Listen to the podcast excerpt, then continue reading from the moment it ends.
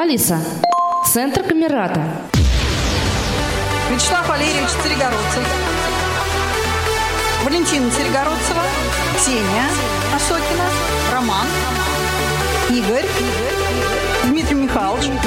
Мне микрофон не надо, у меня свой есть. Екатерина Владимировна. Директор Камерата. Встречаемся с интересными людьми в подкасте «Приятно познакомиться».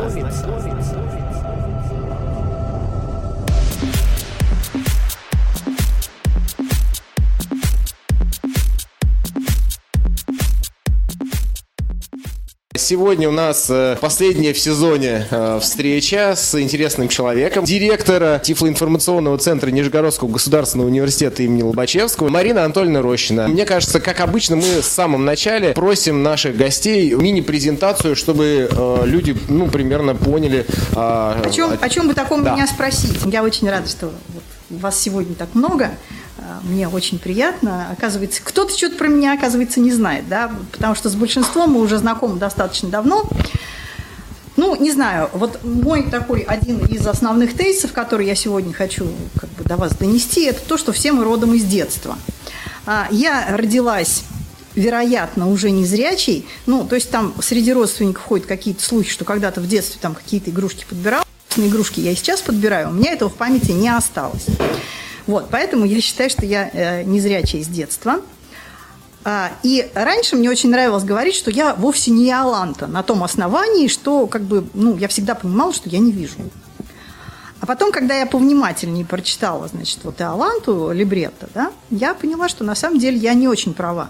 Вот есть у кого-то идеи, почему я все-таки чем я похожа на Иоланту? Вот если вспомните, вы же ходили на оперу. Да, у девушки визуального опыта не было, но я не про это на самом деле. На самом деле там э, история ведь такая. Э, доктор, который хочет ее излечить, он говорит, что ей нужно объяснить, вот чего она не имеет. Ей надо было до нее донести, чего же такое ей не хватает вот из-за того, что она не видит. Поскольку она никогда не видела, и э, она не в курсе, что все другие видят, и она не понимает, чего же она лишилась. Так вот, на самом деле я, конечно, понимала, что все вокруг видят, но как бы что это значит для меня, я, по крайней мере, вот в детстве совершенно не осознавала. Ну, то есть там дети бегали, я тоже бегала, да, братец лез на крышу, я лезла на крышу вместе с ним.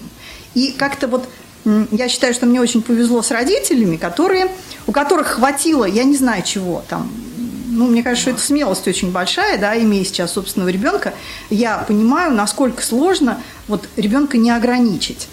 Потому что, ну, действительно, за них всегда переживаешь же.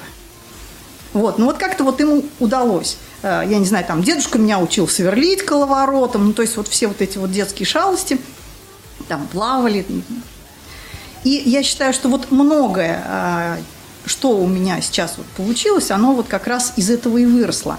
Потому что я всегда считала себя равной другим. У меня не было никогда вот этой чу- чувства ограниченности. У меня брат, э, младше меня на два года, а, Мы с ним, значит, ну, вообще-то это была такая банда замечательная. Но это первый человек, на котором я, за которого я почувствовала ответственность. Ну, слушайте, два года в детстве, огромная разница, да. Меня посылали там кроватку покачать, иди послушай, не проснулся ли. И то есть вот это вот а, чувство ответственности, оно вот развивалось, возникало. Я его учила говорить букву «р», у него очень долго не получалось. И на самом деле мы с ним очень, ну, как бы вот поддерживали друг друга, э, там вот какие-то шалости, все время мы это делали вместе, все время нас наказывали вместе, э, и как-то круговая порука, она у нас существовала всегда, да, то есть мы там друг друга никогда не выдавали, и это было замечательно. Играли в самые разные игры, росла я, э, ну, сейчас вот там вот лента находится на автозаводе, там у, у родителей моих был свой дом, у бабушки с дедушкой, у родителей. Ну, то есть такое полудеревенское детство.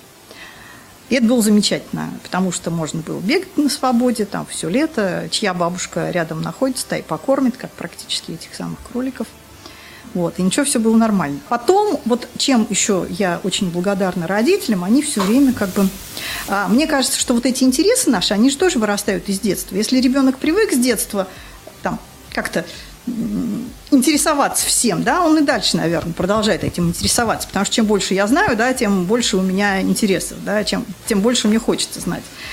И все время, ну, я не знаю, нас там куда-то водили, показывали все эти листочки, цветочки, деревья, там, я не знаю, зоопарк. Э, никого не смущало, как, что я не увижу, мне рассказывали. И это было ну, каким-то вот само собой разумеющимся родители как-то и в детскую компанию в нашу, ну, то есть там у них, когда было свободное время, например, вечером было легко пойти играть в вышибалу вместе со всеми. Там играют вот эти вот ребята поселковые, мы, значит, вместе. Ну, и я тоже, естественно, и мама с папой. Там. Иногда и до бабушек с дедушками доходила. Это было совершенно нормально. Около нашего дома всегда были качели, а, всегда была горка, и это было вот такое вот привлечение ребятишек, поэтому компания была обеспечена. То есть такое вот вольное достаточно детство. Потом школа. А, тогда вариант инклюзивного образования, он просто не рассматривался вообще. Вариантов не было. Я в первом классе рыдала, ну, я думаю, что месяца два, практически непрерывно. И не столько потому, что было плохо в школе, сколько, значит, мне очень хотелось домой. Меня прям вот страдала, страдала, но учиться мне нравилось. Ну, то есть вот этот вот процесс обучения, когда там уже начали показывать буквы, а, все это вот как-то постепенно я все-таки свыклась. Мало того, вот что еще отличало моих родителей, мне, не, ну, ну, во-первых, мне никогда в жизни ничего не запретили на том основании, что я не вижу. Я считаю, что это очень полезно. А во-вторых, мне всегда пытались объяснять, почему. Ну, то есть вот когда я рыдала, значит, мне папа говорит, ну, если ты вот так вот хочешь, а но это сейчас, в принципе, такой вот уж большой сложности доехать оттуда с автозавода до школы, ну, наверное, это не так сложно стало сейчас, да. Тогда это было часа полтора в одну сторону. И они, значит, мне говорят, ну, если уж ты так хочешь, давай мы тебя будем вечером забирать. И я так подумала, как же вот и мама будет ездить, и ей будет трудно, и, в общем, вставать надо рано, и это... В общем, я сама сказала нет. То есть вот не то, что они мне сказали, что все, я сама сказала нет. И вот это тоже навык принятия решений самостоятельно. Я думаю, что он мне в жизни очень сильно помогает, во-первых. А во-вторых, вот именно это потом я как бы постаралась обеспечить своему ребенку. А, по поводу того, что решала сама, а, ну вот тоже такой пример, мне кажется, очень а, яркий. Когда я закончила школу, решила поступать ну, сюда, вот в университет. И было на примете два факультета. А, факультет Мехмат – и факультет вычислительной математики и кибернетики. Тогда а, были курсы для поступающих, и мы, когда учились в 11 классе, в последнем классе в школе, мы ходили на подготовительные курсы, ну, Мехмат проводил. То есть они по очереди, вот эти вот два факультета, проводили подготовительные курсы. И мы ходили на Мехмат. Я делала студенческую, ну, вот это вот, как сейчас научное общество учащихся, тогда тоже был какой-то аналог – я делала работу, у меня все получалось, все замечательно, там на какой где-то мы их докладывали, мне там какую-то дали грамоту. И преподаватель, который со мной занимался, он, значит, очень агитировал меня пойти на мехмат. И моя мама прям вот видела, что я приду на мехмат и буду вот работать именно с этим преподавателем, там, тыр -пыр. У меня же были другие планы, потому что у меня уже была любовь. Э, на, на факультете вычислительной математики и кибернетики. И, в общем-то, мне было пофигу до научных планов. И когда мы пришли подавать документы, я, значит, маме говорю, говорю, мам, все, идем на ВМК. И она, значит, меня приводит, говорит, вот стол ВМК, а вот стол Мехмат. Так робко говорит моя мама. Я говорю, идем на ВМК. И она мне слова не сказала. Поэтому, ну, как, с родителями мне повезло, а также повезло и со школой. Да? Сейчас, ну, часто там, ну, я не знаю, я разговаривала со многими незрячими из других школ, и часто на школы жалуются, что вот что-то там не так, что-то то не эдак. Я считаю, что мне школа дала очень много. Ну, я не знаю, там драм-кружок, а, пионерская организация. Мы всегда были в гуще всяческих активностей. И вот эта вот привычка все время во что-то вот вмешиваться, вписываться, она тоже осталась со мной вот из тех школьных лет. И, в общем-то, она помогает до сих пор. И тогда же, наверное, возникла вот эта вот привычка брать на себя ответственность. Если не ты это сделаешь, то кто? А, мне все время очень нравилось помогать одноклассникам, там у кого-то не получается математика, я всегда старалась объяснять, у кого-то там еще что-то не получается тоже. Вот Ну и вообще вот вписываться во все, что можно вписаться, вот оно со школы так и осталось. Дальше был университет, все было нормально на факультете вычислительной математики, кибернетики. Это было замечательное время. Я жила в общежитии, с девочками мы до сих пор общаемся. Не скажу, что тесно, ну как-то так получилось, да, но тем не менее мы с удовольствием вспоминаем это время. Училась я легко. Просто вот, ну, честно, у меня математический склад ума, говорят, да, а, а часто это ругают, вот типа там у математиков, у них там сухая логика, там тыр-пыр, это, знаете, есть такая анекдот практически про Гильберта, это математик такой очень известный, э, начала 20 века, когда его спросили про одного из э, его учеников, где он сейчас, он говорит, а, этот, да он стал поэтом, для математика у него было маловато воображения. То есть на самом деле математика, она строит мозги, да? она э, как бы приучает к тому, что нужно перебрать очень разные возможности. Вот ну, для того, чтобы там что-то доказать, нужно просмотреть все возможные варианты. Да? То есть она расширяет как бы способ мышления. И вот это на самом деле тоже в жизни очень полезно. Я не знаю, что рассказывать про университет, если потом что-то будет интересовать, спросите. Потом работала я в НИИ вычислительной математики и кибернетики, это НИИ система университета. Я закончила университет с красным дипломом, распределилась именно вот в НИИ систему университета.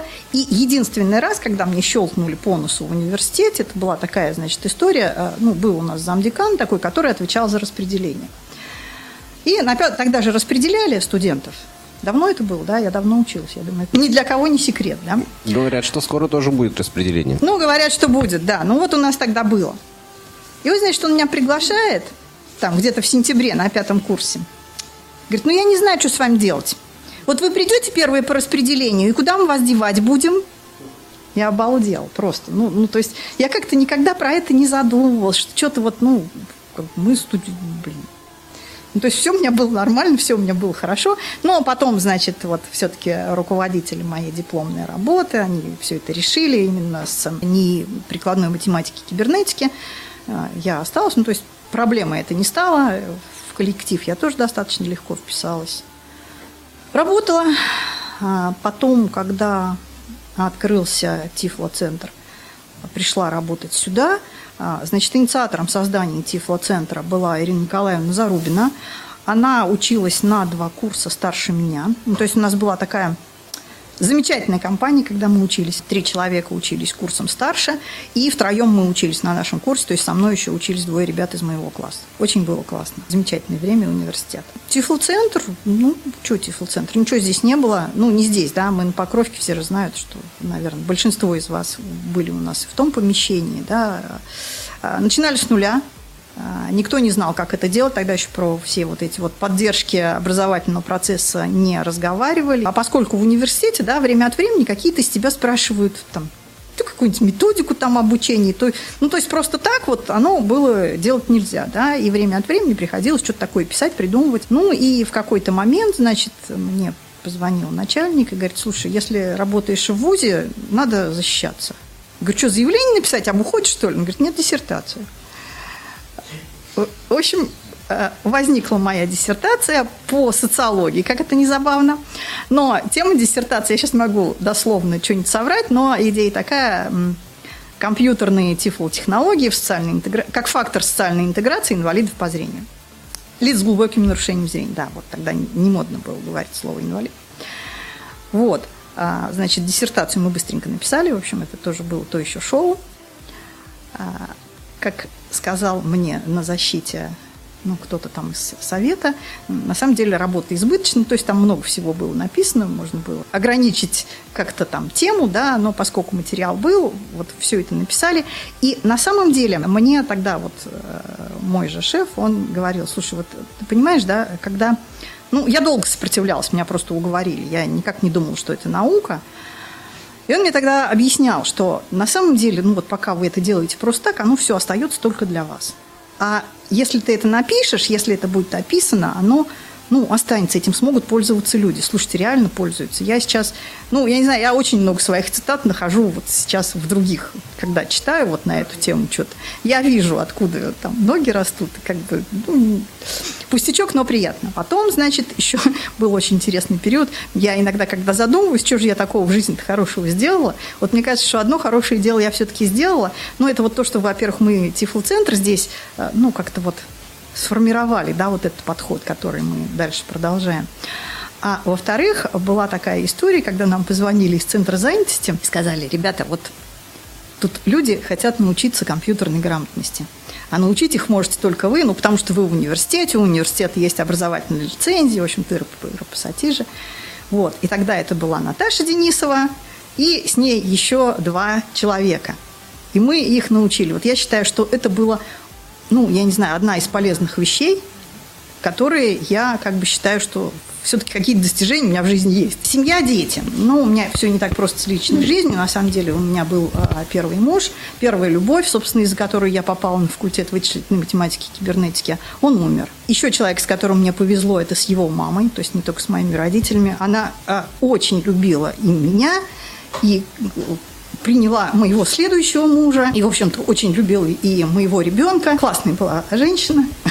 Сложно мне всегда про нее говорить. Она тоже умерла уже, к сожалению. А потом образовался тот мой муж, которого тоже многие из вас знают. Единственное Игорь... исключение в Камерате, которое видит. Да, единственный зрячий человек в Камерате. А, он тоже учился а, на факультете вычислительной математики и кибернетики. И еще пока я была замужем, он меня встречал иногда утром, когда, ну вот я когда уже вышла замуж, я еще училась в университете, и мы жили приблизительно в одном и том же месте. И первый раз, когда я его увидела, значит, подходит ко мне какой-то незнакомый человек, говорит, окажите честь, разрешите проводить. Короче, он учился на первом курсе, а потом, значит, говорит, а что-то я вас, вот я вроде вас раньше по понедельникам не видела. Говорит, да у меня тут вот в понедельник методы вычисления, я на них обычно не хожу, а вот сегодня решила зайти там случайно. Ну и, в общем, он меня долго провожал, Потом он ушел в армию. Ему тоже, значит, что называется, в жизни везло. Э, никогда в жизни с нашего факультета не брали, а, ну, то есть там была военная кафедра. И было буквально два года, когда брали в армию. Потом уже, когда он вернулся из армии, уже у меня уже не было. И, в общем, мы уже встретились как-то вот по-новому. Тоже он меня как-то случайно встретил, когда я шла на работу уже в НИИ ПМК. И, в общем-то, вот как-то так. А мы с ним долго-долго вместе... Вот, знаете, это сейчас информации сколько хочешь. А тогда ее не было не только для незрячих, да, то есть не только в доступном виде, ее просто вообще не было. Ну, то есть найти книжку какую-нибудь по программированию, вот по актуальному, по актуальному языку, было достаточно сложно. И вот у нас была книжка по Паскалю, мы ее вместе читали, изучали, ну, в общем, вот. А потом в 96 году у меня родилась дочка. Ну, такая дочка. Сейчас уже взрослая девочка. А, она училась в университете в Сингапуре закончила, сейчас работает в международной компании, которая занимается образованием тоже. Живет в Таллине, тоже вышла замуж. Детей пока не планирует. Говорит, что дети – это зло. Ну, в общем, у нас чувство юмора. И вот, кстати, да, когда я э, вот, про то, что я попыталась все-таки вот эту вот, э, ну, какую-то ценность моей семьи в том, что мы решения принимаем сами, э, донести, ну, как-то вот пронести через всю жизнь, э, значит, наша дочь, она ну, занималась английским языком серьезно еще в школе. А, там, в общем, все у нее было хорошо. И, и вдруг она, когда собирается в университет, в Сингапур, она, значит, нам говорит, ну, вообще мне ваша математика надоела, я вообще буду учиться на гуманитарии. Ну, что делать? У нас, правда, в семье слово гуманитарий всегда было ругательным, да, шутку в шутку, но тем не менее. Ну, что, ну, хочешь быть гуманитарием, пожалуйста, будь им. И когда Я она не приехала... без гуманитария, да? И когда, значит, она приехала туда, а, в Сингапур, а там американская система образования, как, ну, то есть они на первом курсе, а в основном а, все предметы у них обязательные, неважно, какая у тебя специальность будет, там всякая литература, история, в общем, всякая вот такая вот ерунда. И можно немножечко взять чего-то дополнительно, да, вот из того, в чем ты хочешь специализироваться. Она взяла психологию. И где-то, значит, в сентябре они начали учиться, в октябре, не, в августе они начали учиться, и где-то к концу сентября, наверное, она мне звонит и говорит, нафига я взяла эту психологию? Лучше бы я взяла линейную алгебру. Молодец, дочь. Но поскольку там это было уже не поздно, да, поэтому у нее специальность математика, статистика, компьютерные науки. Жизнь поправила сама. Потом а, все время ну, мы же работали, в Камерате же тоже всегда работали. Да, Тифл-центр он же возник вот, по инициативе Камерата. Камерата – это было начало 90-х годов, И начиналась она как ассоциация содействия творчеству. Я тогда еще в этом работал достаточно слабенько, у меня были тут в жизни другие всякие задачи. То есть бардовские концерты разные. Андрей Темнов, знаете, нет? Вот. Вот Андрей Темнов, Ирина Зарубина, а, вот эта команда была. Потом, а, вот Екатерина Владимировна еще с ними тоже. Ну, чуть позднее, вот уже когда немножечко начали переключаться от э, бардовских концертов на какие-то другие вещи, тогда как раз появилась возможность разные проекты писать, привлекать вот эти вот грантовые деньги. А, фонд Сороса, фонд правительства Канады. И первый, наверное, проект был на мини-типографии, да, Катя? Вот это было до того, да, вот и правительство Канады было, наверное, году в 94-м, да. А, тогда создали мини-типографию, было помещение на улице Толбухина, жуткое такое совершенно место. И тогда же провели а, первую международную конференцию, что-то тоже про социальную интеграцию инвалидов по зрению. Был фонд Сороса, а, у которого была специальная программа на проведение международных конференций. Вот мы тогда тоже ее как-то вот начали проводить. Вот эту первую конференцию мы проводили в Дубках. В этом году как раз мы рассказывали людям, совпали дни 17 апреля. Э, вот в этом году у нас там было какое-то мероприятие 17 апреля. И вот как раз в 97 году тоже было а, мероприятие. Вот, начались вот эти вот проекты. А что тогда за конференции? Ну, и, и зачем они приезжали? По, пообщаться, что ли? Смысл в чем? А, смысл в том, чтобы как бы обсудить, какие есть варианты, да, какие есть ну, инструменты для реабилитации, для включения вот в эту активную жизнь, кто как работает, кто, где как это устроено. А, и тогда, кстати, очень активно вот в привлечении этих людей нам помогали эсперантисты. Мы до сих пор с ними иногда общаемся. У них же как раз были международные вот эти связи с незрячими. Вот. Ну, ну и тогда... При, признайте, что мы уже тогда были впереди планеты всей. В ну, области ну, реабилитации. А, а, а значит, инвалидов по зрению. А, значит, смотрите, вот после этой конференции как раз а, возникла такая идея, что как-то вот эти вот компьютеры, да, это вот сейчас уже кажется, что это было всегда. На самом деле нет. Я очень хорошо помню, как нам кто-то пришел и рассказывал, слушайте, а вот в педе какой-то компьютер, который там с помощью писка, там чего-то там, он даже иногда может слова говорить. В общем, это было чудо какое-то, прям вот чудо-чудо, чудо чудесное.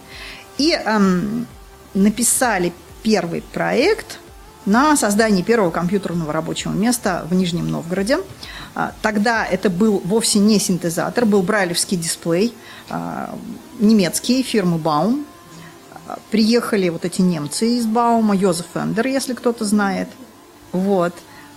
Нас здесь, нет, не здесь, мы вообще ездили учиться сначала в Москву, Юрий Иванович Котов, основной человек, который нас учил работать. Работали в... Ой, ребят, это, в общем, это другие были компьютеры, и мощности были не те, и, в общем, это, это была забавная такая история.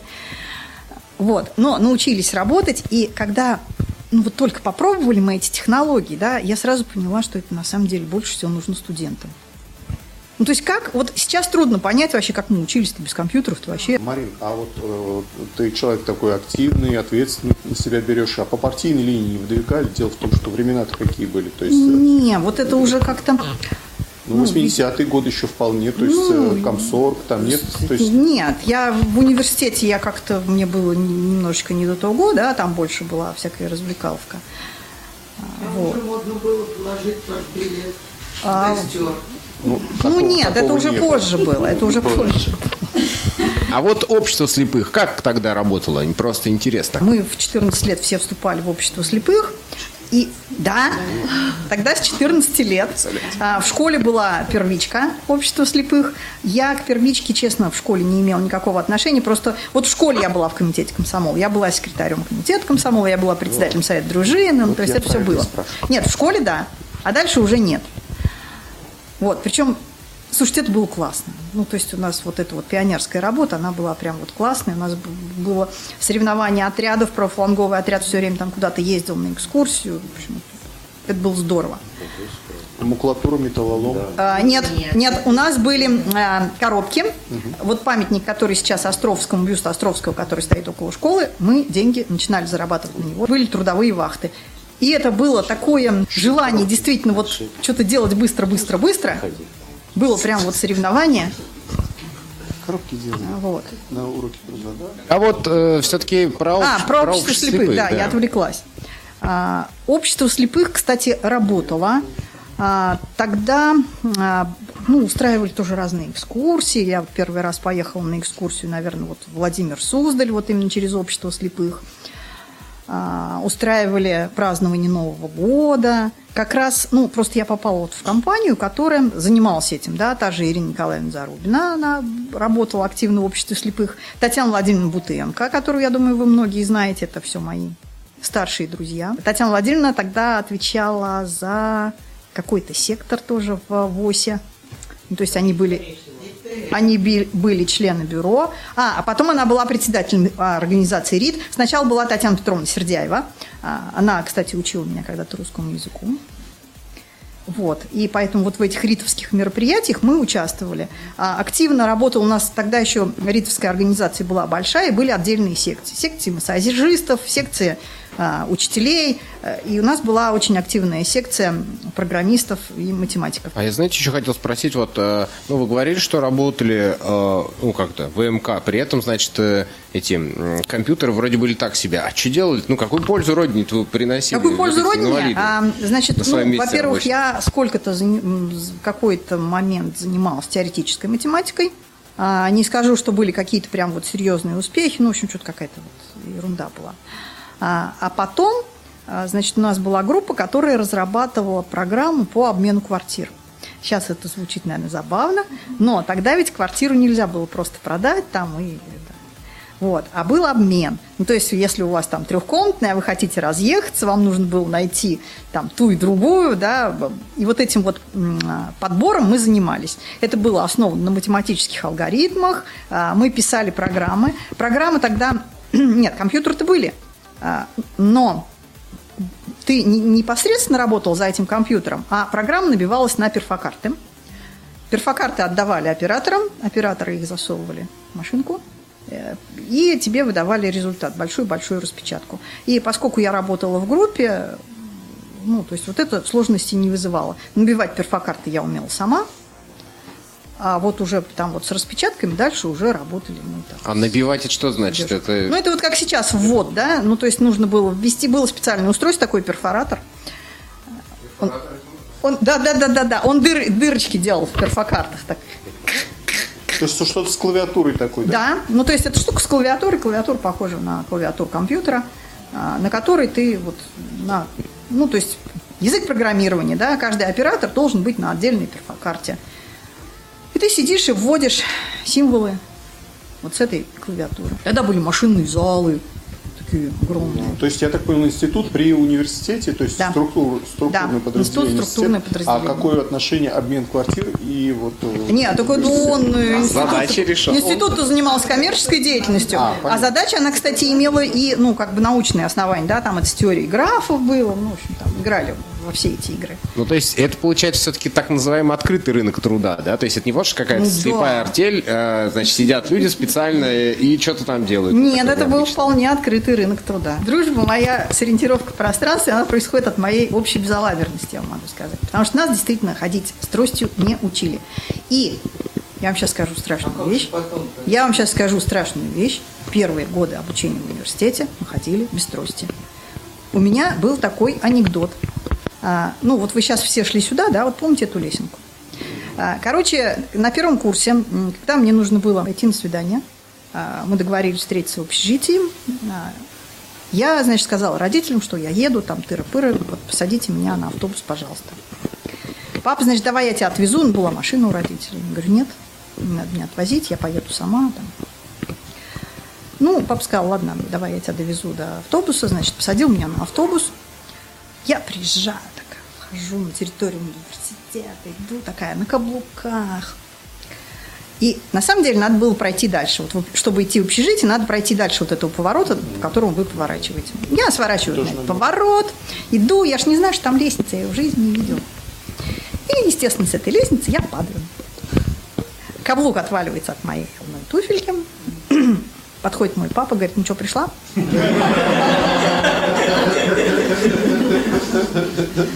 Выдержал. Я не знаю, как у человека хватило терпения, когда он уже видел, что я иду на эту лестницу. Ну, может быть, он не шел так близко, да, чтобы вот там как-то это можно было предотвратить. Но мне пристукнул этот каблук, ну, пойдем, говорит, теперь изучать территорию. Ну, то есть, на самом деле, вот то, что людей научили ориентировке в школе, это очень здорово. Потому что это вот, ну, слушайте, вообще не учили. А как же вот, Ну, Наташ, ходили только вот ходили только безумные. Из мальчиков еще более-менее. А из девочек, вот из нашего класса ходила, из незрячих ходила одна я. Ну, потому что э, у меня была бабушка, которая просто кричала, я тебя везде провожу. А мне надо, да. Я, конечно, пошла на свидание, мне надо, чтобы меня бабушка провожала. Трости, может быть, и были где-то теоретически. Но мы их никогда в руках не держали. Марина, а с какого момента тогда трости в школе вот по- появились? Когда Марина Васильевна стала заниматься ориентировкой. Я не знаю, в каком это было году, вот честно, я сейчас, мне очень сложно а, сказать. Да, я уже из школы ушла. Потому что в наше время Марина Васильевна пришла в какой-то момент уже, да, а, ну, она вот там что-то музыкой занималась, да. Погодите, погодите, а как же Центр реабилитации слепых? Почему вы туда... Ну, центр реабилитации вас- слепых, мы для самостоятельные, ну, для мы все умели пострадавших. делать, нам не приход... Понимаешь, ведь вот чему основное я научилась, да, что каждый вообще все воспринимает по-своему, да, и, и нам-то казалось, что мы вообще все умеем. То есть не приходило в голову, что мы что-то там не сможем. Такое было воспитание, видимо, да, что Ну, ну, вот какое-то вот было вот такое вот восприятие, ну, ну, то есть как будто вот так и надо. То есть вот эта мысль, что надо поехать в Волоколамск, чтобы тебя там чему-то научили, она даже не возникала. Надо было готовить там в общежитии. Ну что, я пошла и стала готовить. Что-то я уже умела. Нормально у меня получается. Я люблю сейчас готовить. Расскажите тогда о своих хобби, ведь у вас есть же увлечения в жизни. Готовки. Прям, кроме готовки. Не, я правда да. люблю готовить. Если бы вот меня спросили из домашнего хозяйства, я бы себе оставила готовку, а остальное бы кто-нибудь. Какие Вот. любимые фирменные, скажем, есть какие-то? Я очень люблю голубцы. Именно У меня есть фирменный рецепт, я, в общем, прям вот люблю. перцы фаршированные. А, Нет, Нет? я люблю голубцы. Перцы мне Мне- нравятся меньше. Вот. Еще я люблю э, гуляш с курицей с апельсинами и киви. Про хобби. Ну, наверное, как очень многие. Причем я, наверное, вот мои любимые жанры – это фантастика и детективы. Ну, люблю. Я понимаю, что я произвожу несерьезные впечатления из-за из- этого. Ну, вот, вот очень люблю Макс Фрай из фантастики. Вот если кто читал, как бы это вот такая вот отдельная песня, вот эта вот история с Еха, это вообще это такое. Когда очень хочется отдохнуть, ну, когда уже шарики за ролики, к этому всегда можно возвращаться, и как-то на меня это умиротворяюще очень В действует. последнее время удается почитать, как со временем свободно. А, Со временем свободным не очень. Я читаю, когда мою посуду, там, когда что-то... Да, слушаю книжки, руками читаю мало. Я, собственно, всегда, кстати, руками читала мало, потому что времени, в общем-то, достаточно мало. А, Потом у меня было такое, да, в транспорте обязательно.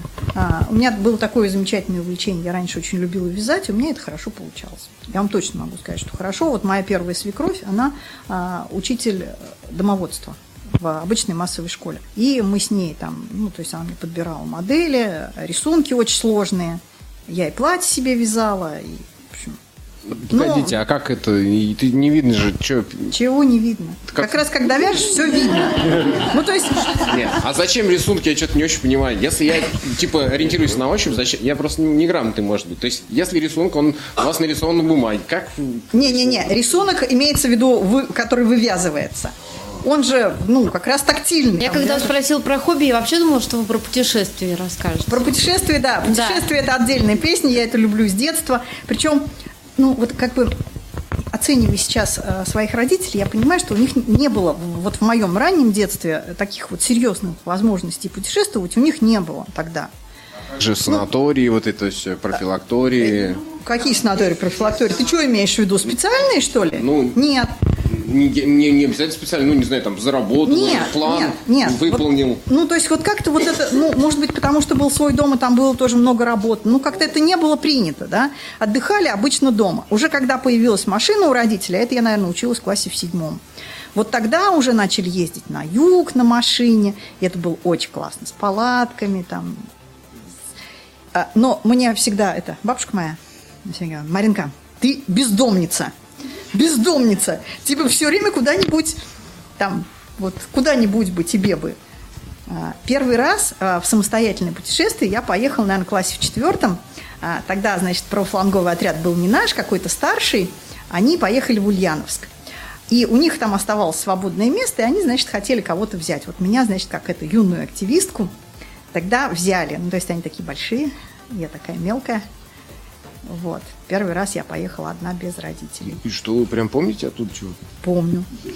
Вот реально помню. Мы приезжали в Ульяновск, это было в 3 часа ночи, ну, потому что пароход был плюс-минус, он ехал дальше, а мы оставались, ну, то есть цель была именно Ульяновск, для того, чтобы посмотреть все эти вот места, связанные с Владимиром Ильичем Лениным. Я до сих пор помню вот эти вот бахилы, это вот не как сейчас вот эти вот, а такие матерчатые, такие В Болдином такие, мне кажется, дают. м, похожие. Поющий, пою- поющий фонтан там этот музыкальный, который... Как, как- какой поющий фонтан? Это прошло мимо нас. в Ульяновске. Может быть, тогда его еще не было, я Может думаю. быть, не был. Тогда еще не Я думаю, что тогда еще фонтан Там не под пели. музыку у него струи р- как бы, ну, с Не разной знаю. интенсивностью. Ну, по крайней мере, нам показывали нет. Нас водили в какие-то музеи. Ну, вот рядом с этим большим музеем. Так понимаю, Ульянов самый популярный город среди нашей аудитории. Самый древний, наверное. Все Не, знают ну, про него. ну это, В советские мы времена так- это тогда и в. Казань заезжали, и еще там что-то куда-то там было. Хорошо, а за границу вы когда первый раз отправились и зачем? Ну, это уже было прям вот в такой сознательной жизни. Это уже а, ребенку моему, наверное, было лет 10, 11. Это может уже даже больше. Ну, то есть это уже было вот... Мы поехали в 2008. Турцию. Вы тоже в 2008 первый раз поехали? Ну вот тогда мы с вами и встретились в Турции.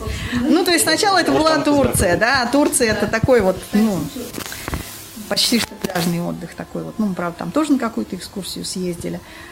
Ну вот, ну и в России все время пытались все-таки куда-то ездить, да, чтобы... Ну так вот, что-то если на скидку, что объехали? Чё, что удалось посмотреть вот такого запоминающегося? Ну, Крым, да, мы много отдыхали в Крыму в конце 90-х годов, в начале 2000-х. А, несколько раз я была в Геленджике в нашем замечательном санатории, поэтому я все время... Я очень давно не была в Геленджике, вот с тех пор, да, а вот в начале 2000-х я всем говорила, что я никогда не поеду в Геленджик, потому что это бухта, это какое-то грустное море там. Вот. Потом а, Каспийское море. Вот первое море моего ребенка – это Каспий. А, вот. Мы были там как раз а, в Махачкале. Дагестан. Дагестан, да. Азербайджан дальше. Классно. Там был такой тоже, Это Каспий тоже. ну, такой сложный достаточно отдых. Там была турбаза Дагестанского общества слепых. Это были такие вагончики. За водой надо было ходить метров за 200. А, Вот, там, значит, это горячей воды, естественно, не было. Ну, в общем, такое шоу. Но замечательно. Зато море там было вообще отлично. Вот, я помню, ребенка кидали в море, раскачивали за руки, за ноги кидали в море. Марина, расскажи про Коста Конкордию. Ну, что Коста Конкордия? Это, наверное, все знают эту историю. Мечта о круизе появилась, а, когда мы отдыхали в Испании вот с Екатериной Владимировной и с Романом, и мои, значит, оба, Света и Игорь. Плавали, ну, на кораблике по акватории в Барселоне. И, значит, смотрят они, вот эти круизные корабли огромные. Говорят, ну вот, все настроение пропало. Вот на таком бы корабле бы поплавать. Короче, мы приехали домой, и как-то вот стали заглядывать в интернет, и я посмотрела, оказывается, это вот эти вот круизы, это вовсе не, не, не какой-то там безумные какие-то деньги, а деньги вовсе приподъемные, ну, то есть это вполне нормальных денег стоит, вменяемых. Так же, как нормальный, хороший отдых в Турции приблизительно. И мы, значит, решили, что нам надо. Мы купили круиз, а, поплыли что-то с 7 по 13 января, да, ну, то есть вот в новогодние каникулы. И в последний день нашего круиза, пятница 13 мы были на экскурсии в Риме. Нас встречает, значит, экскурсовод, сажает нас в автобус и говорит, ну вот, ведь вот пятница 13 вот всегда считается несчастливым числом. Но это же все ерунда. Вообще у итальянцев другой день несчастливое число, что-то там 17 там пыра-пыра. Все такая ерунда. И, значит, мы вечером возвращаемся уже к кораблю, там все, побывали в Риме. Говорит, ну вот видите, ничего же не случилось, день прошел, вот ваш корабль стоит такой красивый, в огнях весь. И буквально, значит, через два часа наш этот красивый корабль, э, что-то с ним сделал такой капитан, видимо, куда-то он его не туда повел. Короче, корабль напарывается на камень. И э, потом вот эта пробоина, она была длиной метров 70. В общем, огромная пробоина. Корабль начинает наклоняться сначала в одну сторону, потом в другую сторону. В общем, там длинная история. Э, сначала очень долго не было никаких сигналов Это Екатерина Владимировна очень любит рассказывать, как, значит, у нее а, Роман прибежал, говорит, мама, там все падает, там, значит, эти игровые автоматы падают, там все бегают, все это. Она, значит, звонит нам, берет трубку Игорь Петрович. Ну да, наверное, эту всю историю слышали. Но, а, я звоню, Игорь Петрович говорит, а, я говорю, вот у нас все забегали, свет погас, он говорит, а у нас все спокойно. Я, значит, кладу трубку, ну, понимаешь, что как бы не понимаю, да, ну, мы, значит, собираемся, там документы берем, что-то берем, и, ну, я понимаю, что надо выходить, а мы на разных бортах, ну, то есть Ну далеко да, достаточно то есть друг от друга. далеко друг от И друга. Я второй раз звоню, берет дочь, достойная своего папы, я говорю, вот у нас тут все забегали, мы пошли на палубу. Она говорит, ну хорошо, у нас все спокойно. Нет, она спросила, не-не-не, слушайте, она спросила у стюарда, она единственный, кто из нас говорил по-английски, да, по ту пору уже. А, И она, значит, спросила у стюарда, и стюард говорит, ну да, там какие-то проблемы есть, но самое спокойное место оставаться у вас в каюте. Типа вот никуда не это. Вот. А папа, значит, к Кате ему главное говорит, ну, говорит, ну да, Катя, Катя говорит, мы, ну вот, там остров впереди. А, говорит, да, Катюш, я видел этот остров, я курил 15 минут назад, мы шли прямо на него. Вот. Нет, Потому что я в крушении первый раз. да, да, да, вот она как раз тогда и прозвучала. Значит, что-то его спрашивают, он говорит, да я не знаю, я в кораблекрушении первый раз. Вот, а я вот что хочу сказать-то вот про Коста Конкордию. Вот а, это показывает, наверное, вот чувство защищенности, которое вот было у меня в детстве очень как бы ярко. Ну, то есть я, ну, как-то вот, знаете, мне в какой-то очень взрослый момент пришло в голову, что люди, некоторые не катаются на каруселях, из-за того, что с каруселью может что-то случиться, то есть она разрушится. Мне казалось, что они боятся там, ну вот, что вот она вращается, там вот что-то вот такого, да. И, а вот это вот, что люди именно боятся, что с ними что-то произойдет на этой карусели, мне это пришло в голову вот сильно позже. И что вот ну вот какое-то вот чувство защищен. Короче, когда э, мой ребенок, когда уже прозвучали сигнал тревоги, когда уже пришел стюард и сказал, ну да, уже надо собираться, надо идти там это самое. Ребенок мне сказал, вот это приключение. Я сейчас слушаю, я понимаю, что вас можно слушать вообще очень-очень долго. Да, не столько интересных историй. Но вот время у нас заканчивается, к сожалению. Прям вот, может быть, или вот пожелания какие-то людям. Мне хочется вот как раз тем, кто, Ну, я может не знаю, быть, я не- думаю, что надо Да. просто не бояться этого мира, да. Вот есть такой очень странный товарищ Олег Колпащиков, да, который там рассказывает про экстрабилити. Я во все это не верю, слушайте. Ну, то есть нет у нас никаких сверхспособностей и сверхвозможностей. Но что, наверное, если ты идешь навстречу миру, и как бы ты его не боишься, мир, наверное, все-таки тебя как-то принимает. Ну, я, вот я и какие-то вещи сверхъестественные, они плохо совместимы, да, так же, как я гуманитарщина. Но, тем не менее, вот оно вот как-то вот так. Не надо бояться, да, если вы что-то хотите делать, не надо бояться. И еще мне кажется, что очень важно, это надо все-таки уметь на себя принять ответственность. То есть вот у меня что-то не получилось не потому, что я слепой, простите, вот не поэтому, а потому что я что-то сделала не так. Всегда проще сказать, что я вот такой вот незрячий, ничего, да сиди, пожалуйста, если тебе так нравится. А, У меня, кстати, Игорь Петрович, да, мой замечательный муж, он действительно замечательный, но у него иногда бывает, ой, все так плохо кругом, вот тут это, вообще тоска. Я говорю, слушай, ну если тебе нравится жить в мире, в котором все плохо, да ради бога, я, я- я- ну просто я с этим ничего поделать не могу. Мне больше все-таки нравится жить в мире, в котором, в общем-то, хорошо, в котором хороших людей больше. Нас когда-то учили там всяким материализму, идеализму, я, наверное, когда-то мне вообще было странно вообще представить, что вот люди идеалисты. А теперь я понимаю, что мир-то он действительно таким, каким мы его видим, да. Он очень многом... Понятно, не все, да. Когда вот меня сейчас про планы спрашивают, я говорю, слушайте, хочешь насмешить Бога, поделись с ним своими планами, да. Ну вот реально, потому что ты планируешь одно, у тебя получается совершенно другое. У меня лично планировать не получается, я не знаю. На этой оптимистичной ноте мы э, заканчиваем нашу встречу. Если будут вопросы, пишите в комментариях. Э, я думаю, что Мария Анатольевна обязательно... э, есть ведь ВКонтакте аккаунт, да? Я точно знаю. Он, конечно, есть, я туда плохо заглядываю, я не Хорошо, знаю, будет ну, повод если- заглядывать туда почаще. Вот, э, в общем, пишите э, и, в общем, предлагайте тоже идеи. Ладно, Может быть, я- кого-то еще а, встретим. Ну что, спасибо тогда, аплодисменты и заканчиваем.